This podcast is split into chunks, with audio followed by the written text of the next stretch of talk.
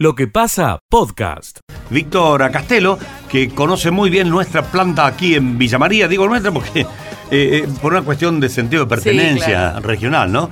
Y a ver que, cómo cae esta, esta noticia. Eh, Víctor, un gusto, buen día, ¿cómo está?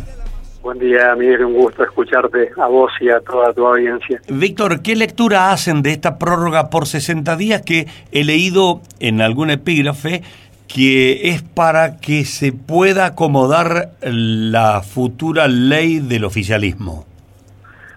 Bueno, yo creo que es una, una prórroga corta lo que ha trascendido, ¿cierto? Una prórroga corta, ojalá que ocurra a través de un decreto de necesidad y urgencia, de 60 días se habla, o 90 días, porque claro, la ley actual vence dentro de 5 días, por lo tanto no hay nueva ley físicamente posible, por lo tanto si no hay ley y si no hay prórroga no hay marco legal. Ah, claro. y por lo tanto todo quedaría bajo la discrecionalidad de la Secretaría de Energía, lo cual eh, sería mucha incertidumbre para las plantas industriales que tenemos que movernos en comprar materias primas con varios meses de antelación, etcétera, por lo tanto una prórroga corta que nos dé tiempo suficiente para mejorar eh, el proyecto de ley del oficialismo, creo que es necesaria. Bien, eh, igual 60 días o 90 días,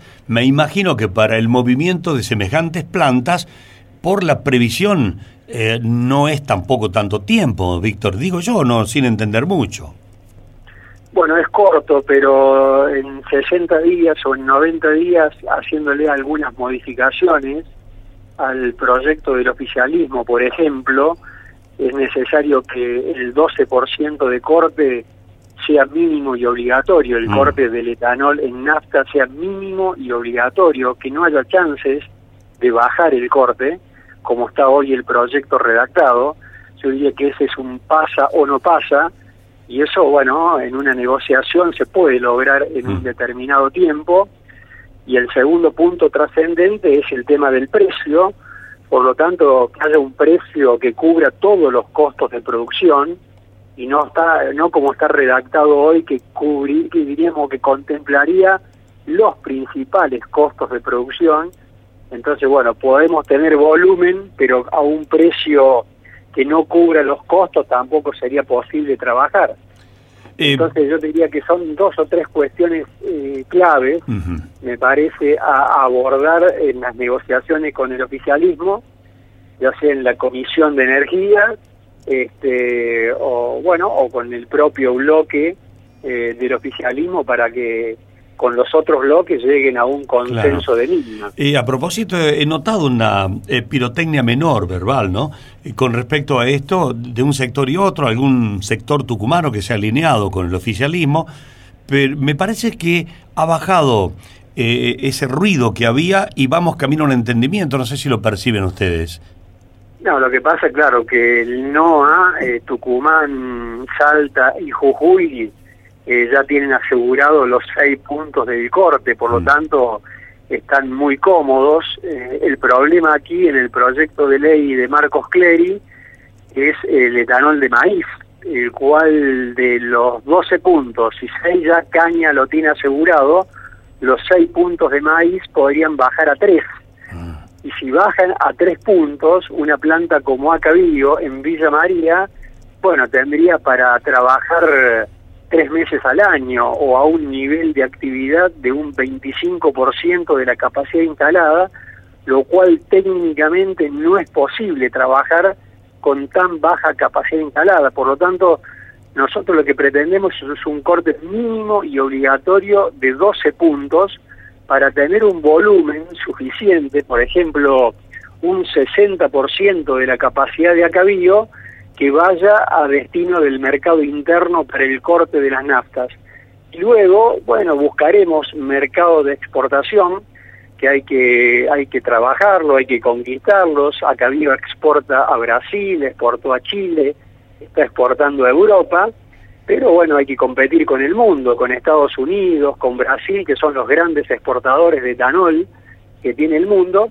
Pero Acabillo tiene la mejor tecnología de Argentina, es la planta mayor de Argentina en capacidad, ahora en, en, en octubre, noviembre, va a ser una planta de 270 mil metros cúbicos año, es una planta, diríamos, de escala americana, este, por lejos, la más grande de Argentina, o sea que está preparada en términos competitivos para, para, para competir pero necesitamos como mínimo ese 60% de la capacidad con destino del corte interno. Se entiende perfectamente, Víctor. Eh, aguardemos. Por ahí 60, 90 días eh, permiten un, un razonamiento para que este 12% o 12 puntos que quede, ¿no? Y que semejante proyecto de planta pueda mantenerse, porque hay que, hay que ver, ¿qué, ¿qué chocan acá? ¿Los fósiles con esto? ¿Cómo es el, la interna? ¿Cuál es la letra chica de estos intereses? Claramente el sector petrolero siempre pretende que los biocombustibles tengan la, menor, eh, diríamos, participación posible, ya sea en el corte del gasoil con el biodiesel o en el corte de las naftas con etanol, bajar lo máximo posible. Y hoy la Secretaría de Energía, eh, diríamos, eh, el secretario es, es un neuquino que viene del sector petrolero, ¿cierto? Por lo tanto, ese es el punto de interés en contrario que tienen los biocombustibles, a pesar de sus ventajas eh, para el tema de la salud pública, a pesar de la ventaja para el cambio climático, por las menores emisiones de gases de efecto invernadero, etcétera. Bueno, acá prima la visión de corto plazo de un interés como el petrolero, que bueno, eh, quiere que haya menos eh, biocombustible en la matriz energética argentina. Bueno, esperemos que en los 60 días, repito, se reflexione y encontremos el equilibrio. Así las plantas siguen trabajando, generando riqueza, mano de obra, bueno, en fin, todo lo que uno ya se imagina. Víctor, muchas gracias por darnos estos minutos y explicárnoslo tan, tan, eh, tan comprensible el asunto. No, no, al contrario, al contrario, Miguel, muchas gracias a vos y la tranquilidad para todo el personal y la, gente que trabaja con Acabío, que vamos a hacer todo lo posible para seguir manteniendo un muy buen nivel de actividad de la planta mm. y agradecer al gobierno de Córdoba que está muy presente acompañando a todas las plantas de biotanol de maíz de Córdoba, entre ellas Acabío. Muchas gracias. Escucha lo mejor de lo que pasa. Aquí estamos, efectivamente, del Playón Deportivo El Parque de la Vida. Acaba de subir el ministro eh, de Ambiente de la Nación, Juan eh, Cabandier. Eh, arriba de las maquinarias, así que en un minuto estamos charlando en vivo con él. Aguardamos a todos los colegas. 25 millones de pesos, como decía el locutor, decía el decía, tenía que pedir una crisis. Este ministro no, que va a estar bastante, voy a sacar esto, ¿no? Lo sacan. La planta de tratamiento, la planta de tratamiento que, que bueno, seguramente va a ser un faro para la provincia, para que empecemos a, comprender, a entender tanto el sector productivo, la política, aquellos que nos toca gobernar circunstancialmente, temporalmente, la ciudadanía de forma directa dentro de sus casas, que necesitamos sin duda, modificar, modificar prácticas, ¿no? empezando por casa, empezando por hacernos cargo de la basura que producimos. ¿no? Cada uno de nosotros tenemos que analizar esto en virtud de cuidar también no solamente el presente, sino, como decíamos, las próximas generaciones.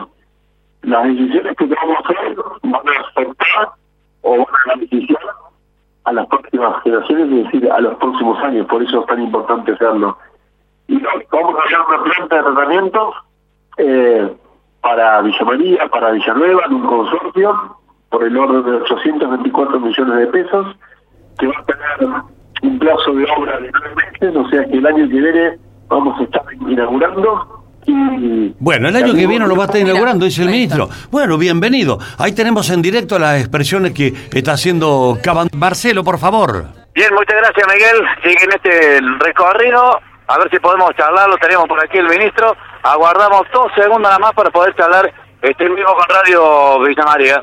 Aguardamos, sí, a ver, un minutito lo vamos a ir acomodando, Miguel, usted entiende de estas cosas, a ver, habla el ministro eh, de Ambiente de la Nación Juan Cabandier, que está que ha venido aquí a Villa María en la, la visita y con importantes anuncios, junto con, con Martín Gil y demás autoridades. Bien, bienvenido a otra casa, bienvenido a Radio María, un gusto charlar con usted, ministro. ¿Cómo le va? Un gusto.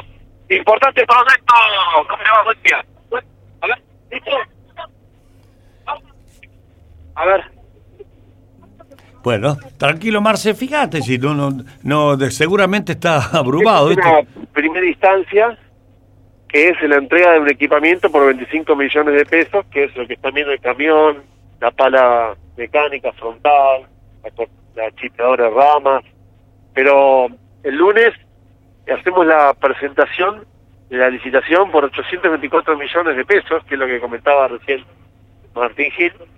Y y bueno, y eso va a ser una planta de disposición final, de tratamiento adecuado de los residuos, que va a cambiar la zona, eh, y realmente va a ser un consorcio con Villanueva también, Villa María Villanueva, y municipios aledaños, ¿no? Más pequeños. Y, y bueno, es un plazo de nueve meses, nosotros estamos utilizando un crédito al BID, actualmente estamos en haciendo ocho plantas de forma simultánea, y, y bueno, este va a tener un plazo de nueve meses, como decíamos. En Córdoba está el primer, la primera localidad va a ser Villa María Villanueva. Y tenemos eh, para fin de año también la idea de obtener un financiamiento más del Banco Interamericano de Desarrollo ahí encararíamos un proyecto para Córdoba Capital. ¿Fuente de trabajo, ministro? Sin duda, es una excelente reflexión. Estas plantas implican este, una fuente de trabajo, no solamente de la economía circular, sino también la construcción, es decir, esos trabajadores van a van a consumir, van a comer, van a este, bueno tener un ingreso y eso activa las economías. De hecho, eso es lo que creemos, ¿no? En que el Estado presente favoreciendo la productividad y favoreciendo la generación de empleo a partir de bueno de obras como estas, de otras tantas obras que se están haciendo. Estamos ante el secretario al lado, tengo el secretario de, de obra pública. Esto es lo, lo que dinamiza la economía, no no no los financieros. Las finanzas este, destruyen las economías, ¿no? Y lamentablemente estuvimos cuatro años de, de timba financiera, donde hoy nos tenemos bajo nuestras espaldas 44 mil millones de dólares con el Fondo Monetario, y eso es muy difícil eh, abordarlo. Por eso hoy el presidente está en una negociación constante y permanente para, bueno, que las naciones entiendan que hay más de 70 países en el mundo con crisis de deuda. Nuestra región está sobreendeudada. Para crecer necesitamos este, apostar a la productividad. Este, y por eso es que llamamos a la reflexión de todos los argentinos y argentinas para que piensen antes, porque más que haya dirigentes que den bien en cámara, este, lo, la idea de fondo que tienen es favorecer eh, a la timba, al, al vicio financiero, que perjudica a, la- a las poblaciones y perjudica a los países. ¿no? Escucha lo mejor de lo que pasa. La columna de Martina Lanís. Miguel, vamos a hablar nuevamente de política, un poco la continuidad de lo que hablábamos ayer, lo vamos a tratar en la jornada de hoy, pero en este caso localizando la información.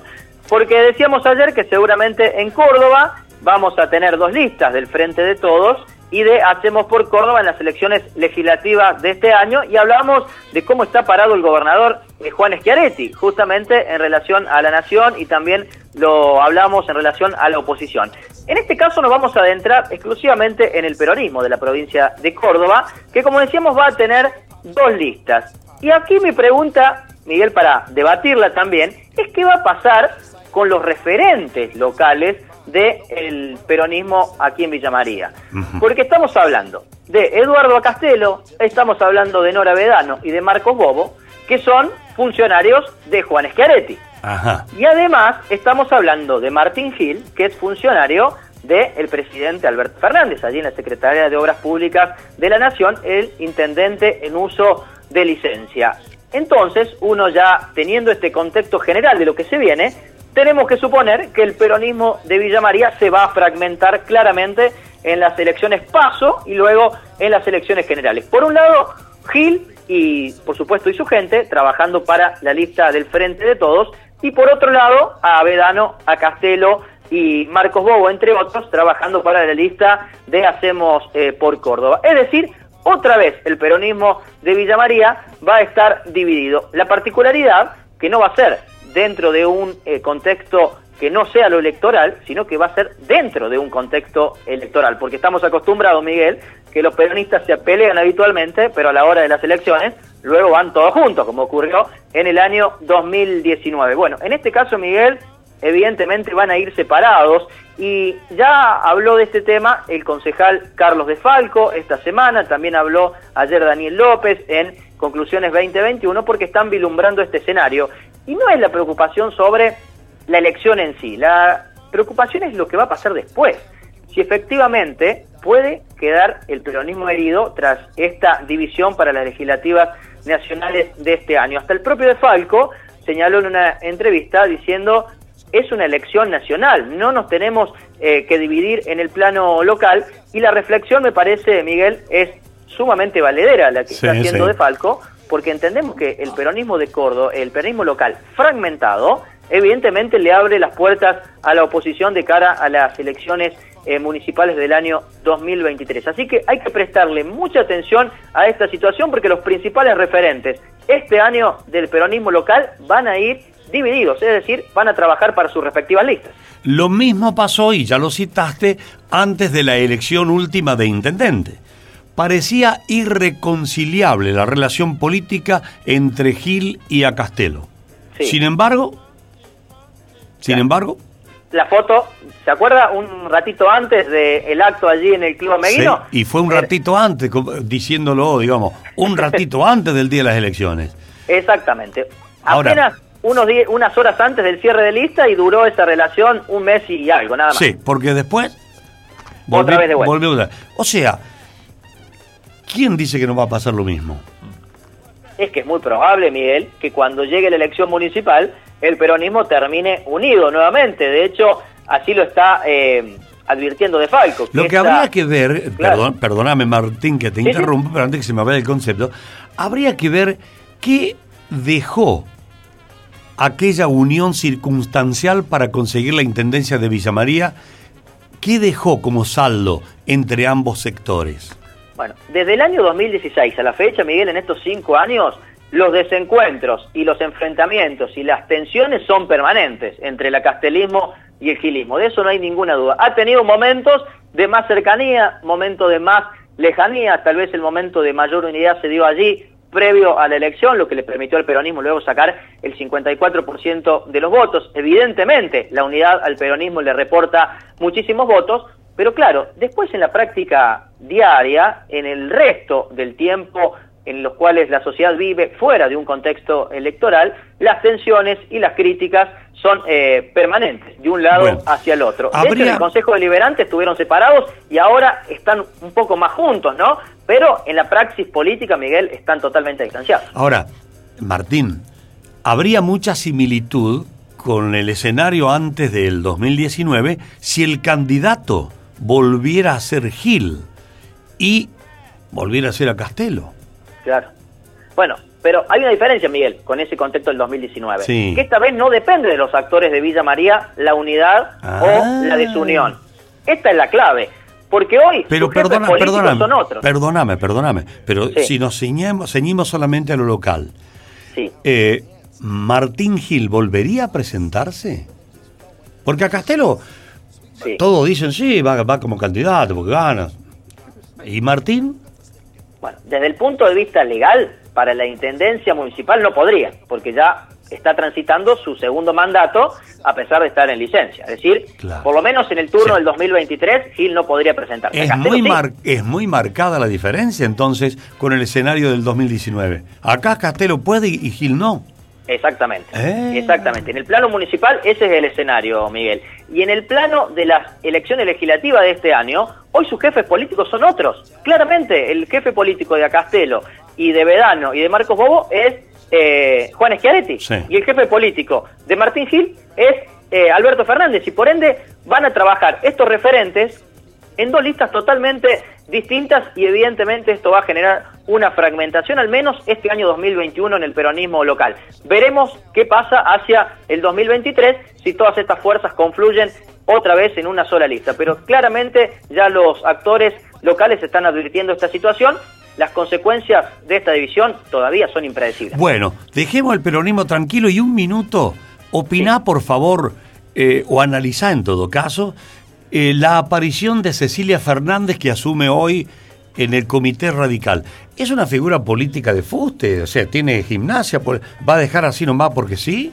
No, no lo creo, Miguel. Tiene una trayectoria muy importante, ¿no? Cecilia Fernández, recordemos que fue concejal de la Unión Cívica Radical, luego fue eh, jueza de menores. Durante ese periodo como jueza no estuvo en la actividad eh, partidaria. Una vez que se jubiló de ese cargo, nuevamente retomó la actividad de la Unión Cívica Radical al punto que fue una de las candidatas en las últimas elecciones internas y eh, ganó justamente el comicio y está asumiendo en horas del mediodía. Hoy a la tarde, Miguel, te adelanto, la vamos a tener en conclusiones 2021, vamos a poder charlar con ella. Yo creo que más allá de toda esa trayectoria que has citado, yo voy por otro lado, porque el radicalismo se fortalece y da pelea o no con Cecilia Fernández. Esta es la pregunta.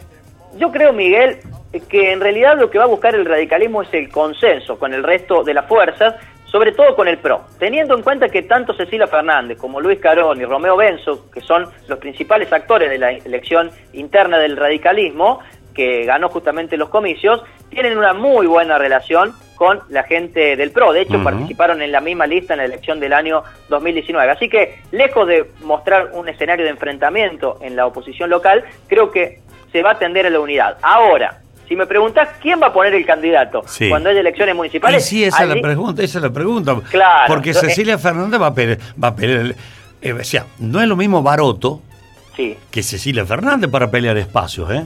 Totalmente distinto, exactamente. Totalmente la personalidad es distinta. Eh, la verdad que pensar quién puede ser el candidato de la oposición hoy realmente sería jugar a las adivinanzas. Y otra pregunta, hacésela esta tarde en conclusiones 2021. Le vamos a preguntar si tiene ella intención de ser candidata, ¿no? Bueno, sí, eso es lo que te iba a decir. Preguntale si el radicalismo no se anima, porque por ahí empieza a sacar la cabeza los boinas. Y claro. ¿Qué sé yo, viste? Lo que tiene que cambiar en la oposición, Miguel, no solamente a nivel local, creo que sino también a nivel eh, provincial y nacional, es la relación de fuerza ¿no? que hoy el radicalismo presenta frente al PRO. Claramente el escenario de la oposición lo domina el PRO, en, tanto en la nación como en la provincia como a nivel local. Radicalismo solo, radicalismo solo no, ¿no? No, no, no lo veo. con, Cecilia Fernández a la cabeza no lo veo. Si hubiera ganado otra lista, tal vez sí, pero en este caso no, me parece que la tendencia es todo lo contrario, es formar una unidad con, con el PRO y también con el Frente Cívico. Y lo repetimos, ¿quién puede llegar a ser el candidato de ese espacio? La verdad, mm. a esta altura es impredecible, ¿no? Es imposible saber. Lo que pasa, podcast.